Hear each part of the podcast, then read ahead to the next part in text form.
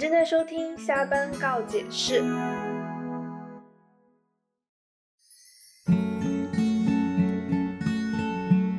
有一个妈妈说：“她说我的出发点都是为你好，我都是为你好，就是我们很熟悉的这种路嘛。”然后他小孩直接回了他一句啥话？他说：“那就请你不要出发。而且他女儿最后说了一句话，就是：“妈妈，你不要 PUA 我了。”就是我们让他看到了，原来妈妈可以有很多种模样。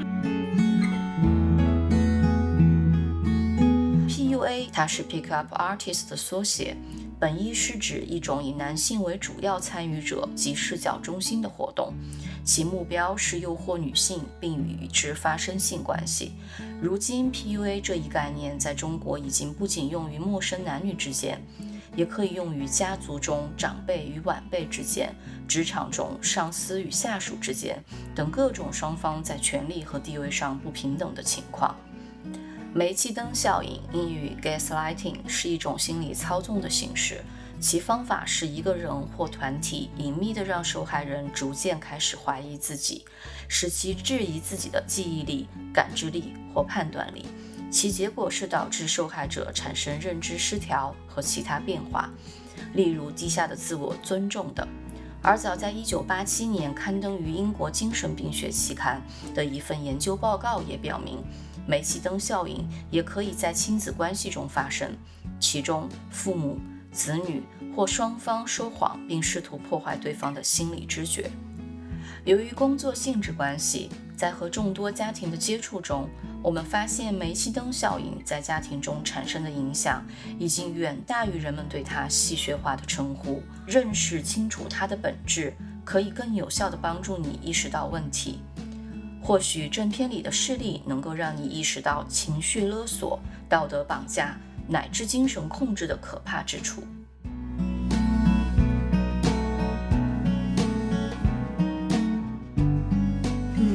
时间就刚好其实也要开学了嘛，然后呃那个前几天的时候，我看到呃应该是 B 站吧，就弹了一个消息，嗯、就是呃重庆有一个女生考入了中戏，就今年高考的，然后在入学前呢就被她妈妈拿走了通知书等相关的一些证件，就相当于没办法报到嘛。嗯然后呢，她说，嗯、就是有有有人采访她，她就说那个是他妈妈希望他一辈子留在重庆当老师，那有有学校有学校可以上吗？就不知道后面肯定会跟他妈妈沟通嘛，然后会不会妥协啊这些。但我觉得其实这个新闻弹出来，其实也不意外。因为我觉得我们只是这个可能他是因为就是要要开学报道给他把这个所有证件收了有点极端嘛，但我觉得其实我们经常在生活中，在我们的工作中会遇到太多就是家长觉得孩子应该怎么走做选择走走哪条路，对，而且可能都是我是过来人，然后可能我经常都是为你好。对对对，这首这句话简直太熟了，而且上一次就关关于这个，我都是为你好。我上次就就就有一个家长就跟我讲，他说他说他其实现在也才稍微悟一点儿了。他说就是他就是他就是当时听到说呃有一个妈妈说，他说我的出发点都是为你好，我都是为你好，就是我们很熟悉的这种路嘛。然后他小孩直接回了他一句啥话？他说那就请你不要出发。对。因为我那天有一个很感受、很感触的是，那个当场的时候，他妈妈就刚开始，因为那个小女孩应该是很厉害，是嗯，在高高高高考的时候，应该是考到省里面前两三百的那种，应该大学也是在 C 九的院校里面，只是说因为这个专业孩子的确很不喜欢，但他后面也给我讲了，什么专业呢？读的是工科，一个女孩儿，就是她选的是硬件相关的，而且关键的点是因为他们家里人觉得自己的人脉很好，他们很了解行业动态，他们就说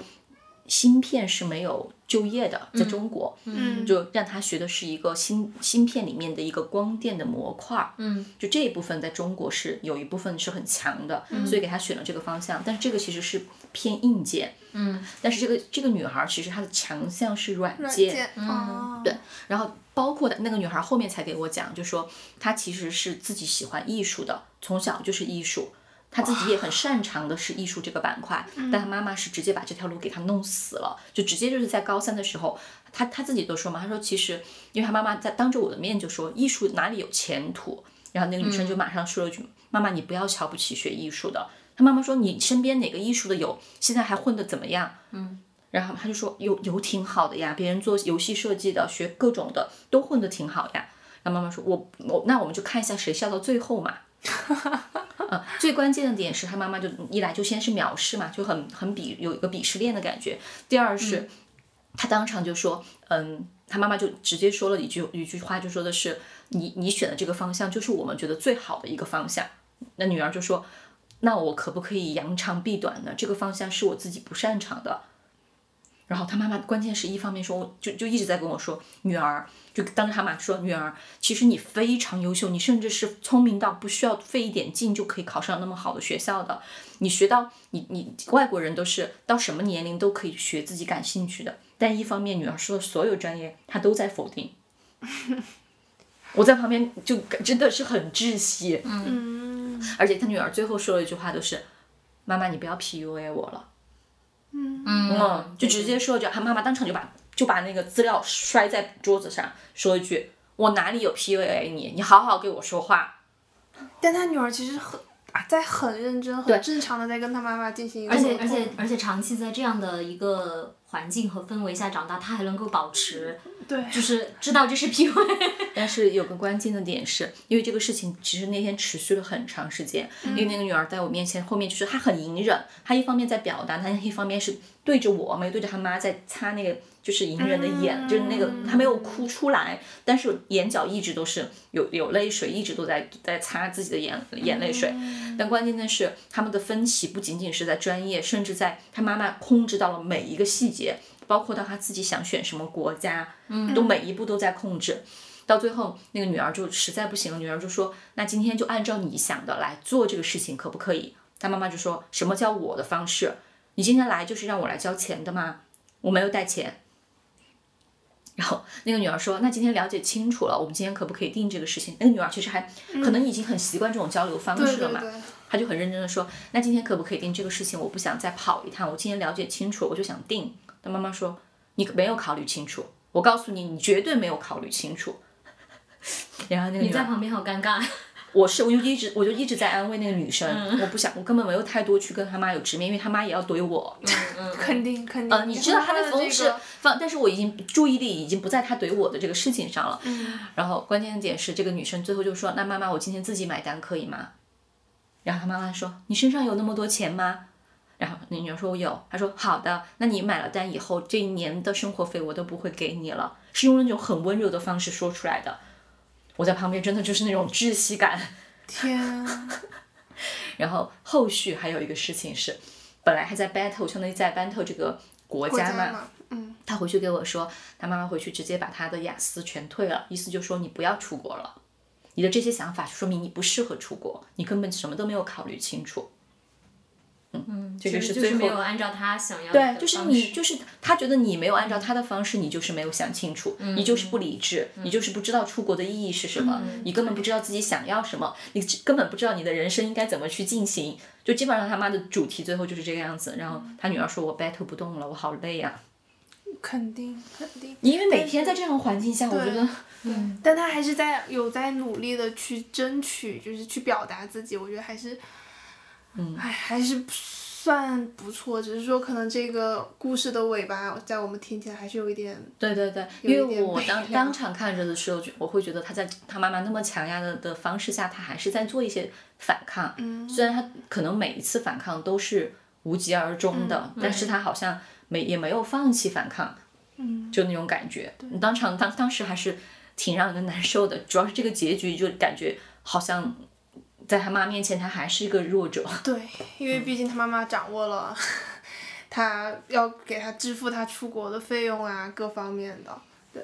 我之前其实我也有，就是父母很强势、很强势的，就从他留学的国家，从他要读的专业等等，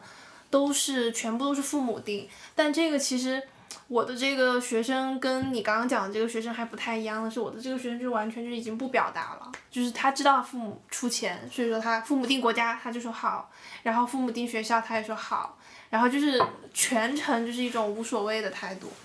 然后就是好的好的好的，所以。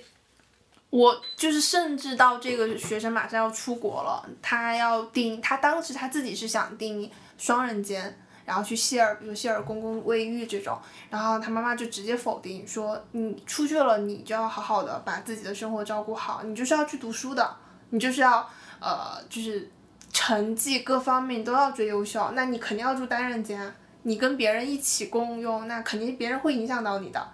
然后他他当时就是嗯，好的好的，那就订单人间，就是全程就这种。然后到最后的时候，他最后一次来的时候就是直接自己来的。然后他就说有可能他出国了之后，就是他他可以开始反抗的了。对，当后续确实也不太了解他怎么去反抗的了，但是还是觉得他一直在。积攒着心里头的那种火花，但是你其实说不准他以后的反抗是种好的反抗还是这种不好的反抗。嗯。但确实还是我觉得这部分家长的强势还是让我们看起来太不能理解了。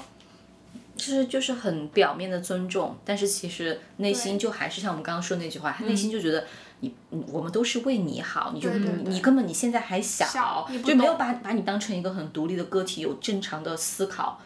就是那种，就感觉你现在都不，你都不懂，我们这些人吃的盐都比你多，就是就永远都是这种话，嗯，唉，窒息感。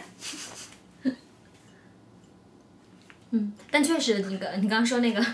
就出出出走，就是他，我我感觉哈，我觉得刚刚听下来，其实我至少觉得他那个出国出走是他反抗的第一步，确实是，因为有时候就是你要。就是最有效的，因为你没办法去改变你你妈妈的那个，比如说观念啊，或者那种想法，或者她的那个控制欲，那真的就是最有效的，至少目前来讲，可能最有效的一个办法就是物理的远离，距离，对对对，距离，真的是，嗯，然后就是因为我那个刚刚我们说的都是可能读书的时候嘛，但是其实很多家长，包括你已经你哪怕毕业了，他也要过多的来参与你的人生的一些选择呀。那嗯，比如说像我们周围，其实我觉得其实现在我们大家都已经习惯了。比如说可能一些年轻人，他嗯，他觉得自己也过得挺好的，他也没有想要就是那么早的呃，比如说结婚或者考虑生小孩儿。嗯。但是但是有有一些父母哈，就就他还是会觉得你在什么年龄就应该做什么样的事情。对。比如说我我我我之前有一个朋友，他也差不多三十。就已经过了三十的这这个坎儿了嘛，然后他妈妈真的就是已经感觉已经等不及了，直接从就是因为他其实也是为了要远离他妈妈，然后就是考公考到了一个新的城市，然后完全从零开始去发展，然后对他以为可能就可以远离了，对，那但是后来他爸爸妈妈他们其实也没有嗯不是那种体制类的或者是公司里面的工作，他们就是自己在独立经营那种。那种个体的一那种那种可以对对对可以说是小卖部那种那种感觉了，便利店类的。然后就以前呢，只是说每每一年过年可能跑到一个暖和一点的地方来陪他女儿。然后现就有一次过了年以后就再也没走了，就就 就疫情的时候就再也没走了。然后他他哎他真的他就跟我描述到，他觉得他每天下班以后都不想回家。嗯，然后他妈妈已经到了什么程度，就是要他要就是加入那个就是那种相亲网，有什么世纪佳缘，就我们现在就觉得嗯，就是离我们很很远很远的一些 A P P，对，然后而且要注册会员还要交会费的那种，然后而且要督促他周末有没有去相亲，啊。而且就可能一段时间都没有什么效果，或者有时候出去吃个饭，然后回来又没有下文，以后哈，就他有一段时间发现他妈妈的情绪确实不太好了。他有时候就是就是下了班以后，无意中回家看到就是他妈妈坐在沙发上一个人哭，就因为没相亲，没有相亲这个事儿，就是因为可能一直没有推进，没有结果而且可能是觉得已经三十担心，就但是你知道吗？就是我们作为朋友，作为旁观者来说的话，就是。我们我们会经常鼓励他，就是你你就是，你说没有遇到对对对，就是没有那个嘛。然后，但是我觉得哈，就是其实可能他因为就是每个人生活的环境和那种家庭氛围是不一样的。他觉得这样子就是很强硬的去表达的话，会伤害到。对对对，因为他可能从小真的就是很乖的、很听话的那种小孩儿，而且关键是为什么更让我们窒息的是，其实我们了解真实的情况是，他根本不喜欢男生。嗯嗯，他肯定喜欢不敢，更不敢表对达。他，他喜欢同性，所以，所以我我其实我们特别心疼他，而且我觉得他在生活中其实是已经遇到自己喜欢的人，但是就不敢不敢在一起。然后，而且我们会经常鼓励他嘛，呃，会让他就是就就是我觉得到这个社会了，就是很多东西，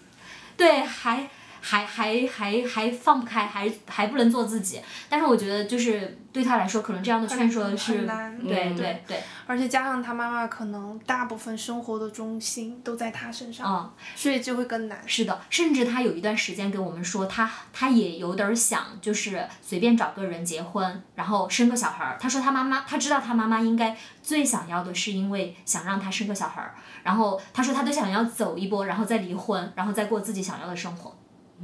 就是完成任务嘛，我们可以理解成把这个事事情给个交代，让父母那边给个交代。对，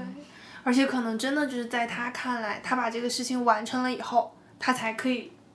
更加轻松的去做一些自己可以做的对选择。对其实还是总的来说，其实就是中国跟就是中国这边就是子女跟父母的绑定关系，就会让你很难说你不在乎，就是你做完全做自己。嗯就像我经常会听到大人都会说一句话嘛，你不能那么自私，你不能只管自己。嗯这句话是我们听到最多的吧？这这句话背后的意思就是，你有我们，你也要照顾一下我们的感受。但是，但是背后的意思就是，你如果没有按照我们的想法去做，你就是不孝你就是，反正你就是 让我不爽，对吧？而且我觉得之前我觉得最搞笑的是我，我觉得父母中国父母有个很搞笑的点，就是不是很喜欢是你在对的时候做对的时间做对的事儿吗？读书的时候只能读书，读完书的那一瞬间，对你咋还没有男朋友呢？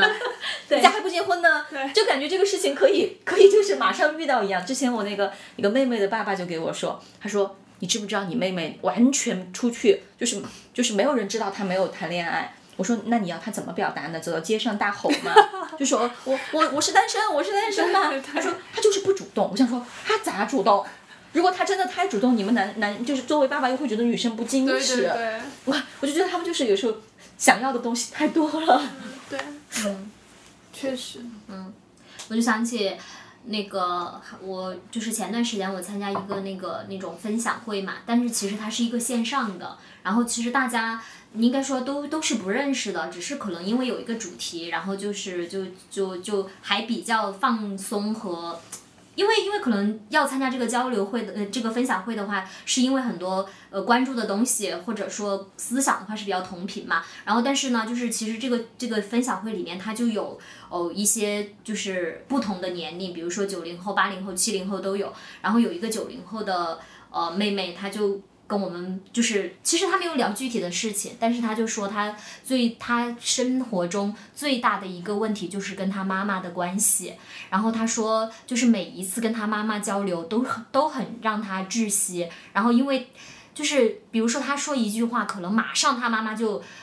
说，就就是就是让他相当于就是非常的强势，然后就就是完全不能倾听他或者理解他的一些就是观点或者是生活的方式。那其实也是因为可能比如说他觉得他现在在应该的年龄应该做一些应该的事情。对，然后，但他没有讲具体的事情哈，然后只是只是讲到这个，他情绪就有点崩溃，就是在这样一个陌生人的这个场域里面，他就情不自禁的哭了啊、然后我我其实我说实话，我觉得我隔着屏幕都都觉得能够感受到，就觉得很心疼。然后呢，呃，但但其实轮到另外的一些人分享的时候嘛，就是其实一是一些就是作为妈妈的一些分享了，然后可能来讨论这个家庭教育或者亲子关系。然后完了以后，我觉得就是这个九零后的女生，她说了一些话，她说她觉得她特别感谢我们，因为当时其实我们也给她一些建议，就觉得可能暂时无解的情况下，那你就是要不要换一个地方。比如说搬出来住，或者甚至哪怕换一个城市，就是用物理距离是最有效的解决方式。对，然后然后完了以后，呃，就是他就说了一句话，他说他觉得他特别感谢我们，他说他觉就是我们让他看到了原来妈妈可以有很多种模样。嗯，哇，我的天呐！我当时真的，我我就觉得，如果我是他的妈妈，我知道我自己的女儿就是就是聊起我，可能就是哭，而且而且是其他的妈妈让她知道了，可能妈妈有有一有有一些不一样的样。对，我觉得真的，我觉得妈妈真的应该好好反思一下。啊但是这种妈妈都活在自己的那个里面，她没有跳出来看过，对她她甚至可能觉得自己做的挺好的。对，而且她可能真还的会就是觉得蛮以是孩子的问题。对，而且很多妈妈还挺以为轨上。豪的。对，嗯，因为我有我遇到过一个很极端的案例，就是妈妈就是就是因为觉得小孩让她非常失望，其实小孩是美美国本科回来以后，嗯，家里也关系应该各方面都比较好，进到了华西里面的一个研究所里面，正常情况这个里面全是博士，就是基本上很少有本科生或者研究生都很少。嗯然后他当他妈妈的原话就是，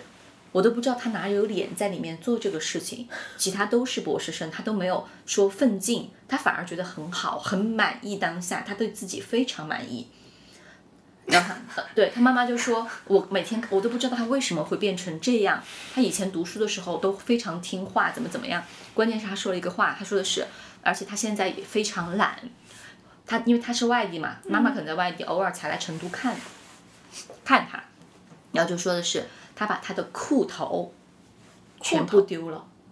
裤头，裤头，嗯，裤头就是内裤，他把男生的他儿子的内裤全部丢了。为啥？他说，因为他儿子太不爱干净了，然后他就用这个方式惩罚他儿子。他儿子在洗澡的时候，他就把他的裤头全部丢了。那他儿子穿然后他儿子出来的时候就问妈妈：“我的，他说你那么不爱干净，你穿什么裤头？你穿裤头还不如不穿裤头，你的裤头都很脏。”他说他用这种方式惩罚他。你是不是听到之后觉得，就是你不知道该用怎么，知道该对对用怎么话去说，而且他妈妈是都不很晓得给他妈妈把这个话题给我聊的时候，我都不知道为什么这种话题要给一个 老师聊。对，但是他真的是那种很自豪，就觉得自己用了一种方式惩罚他儿子。哇，我我我觉得当下我都不知道用什么样的话来回应这个事情。而且他就一直给我说，他说他们家里人都是他当恶人嘛，就这种事情都是他来做，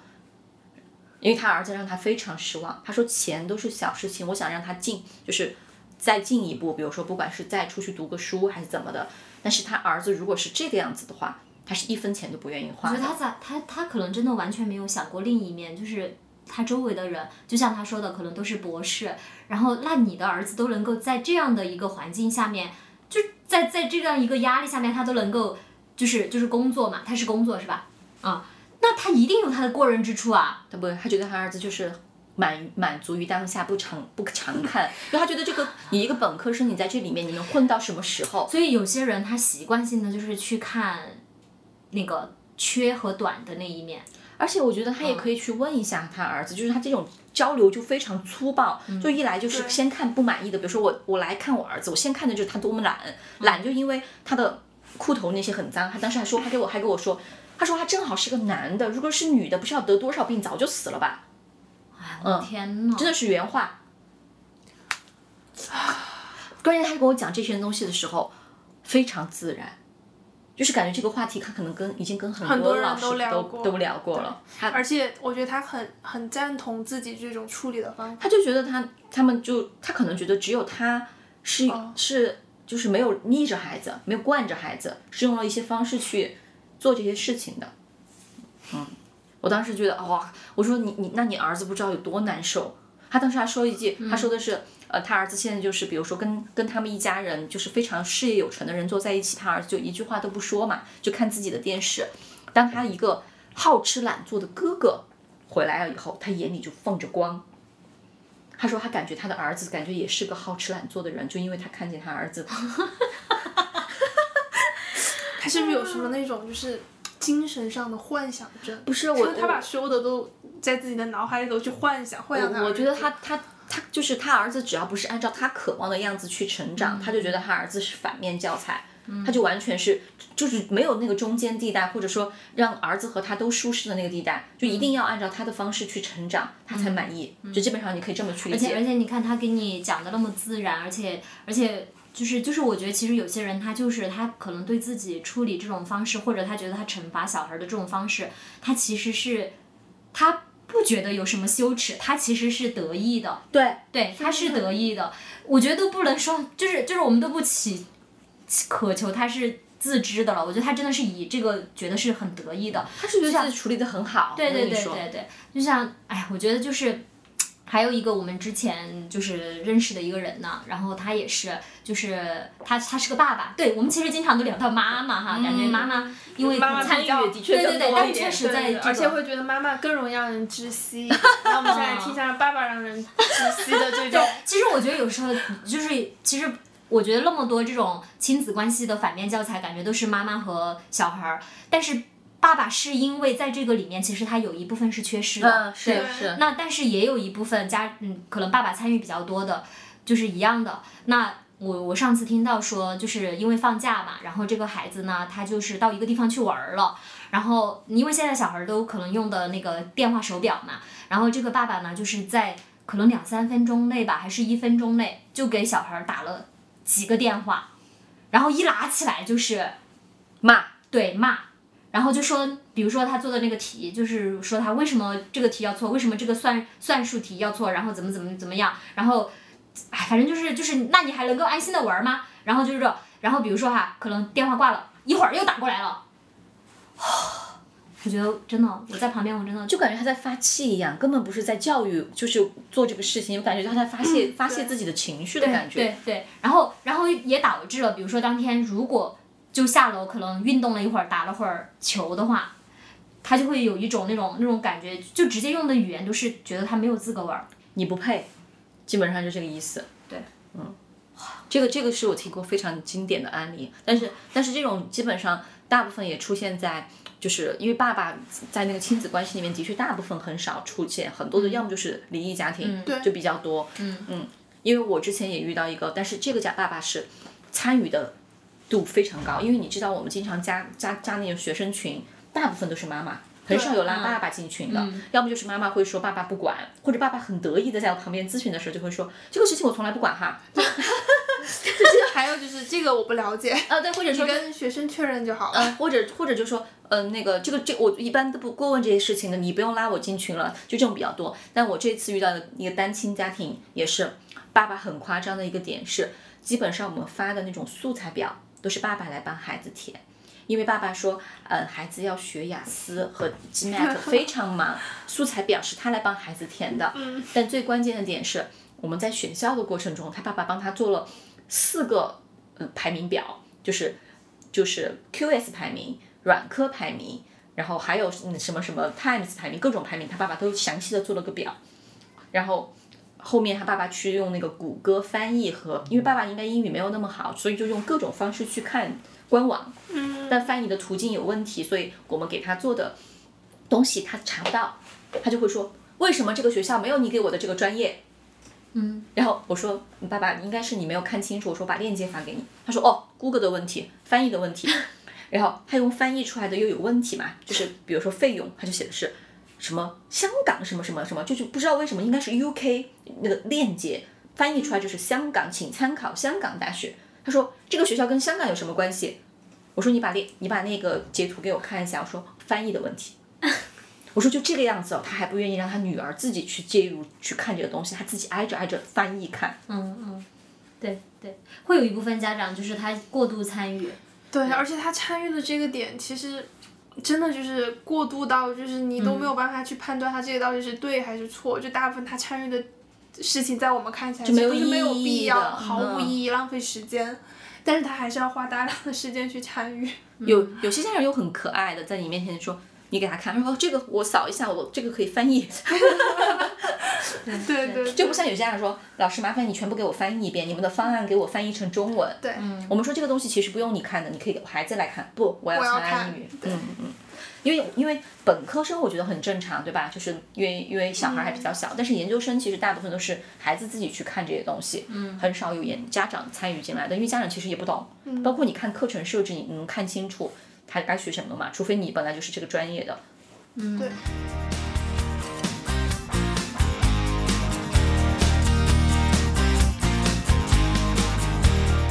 以上就是本期节目的全部内容。你还可以在小宇宙、喜马拉雅、Spotify、Podcast 上关注我们。感谢收听，我们下期再会。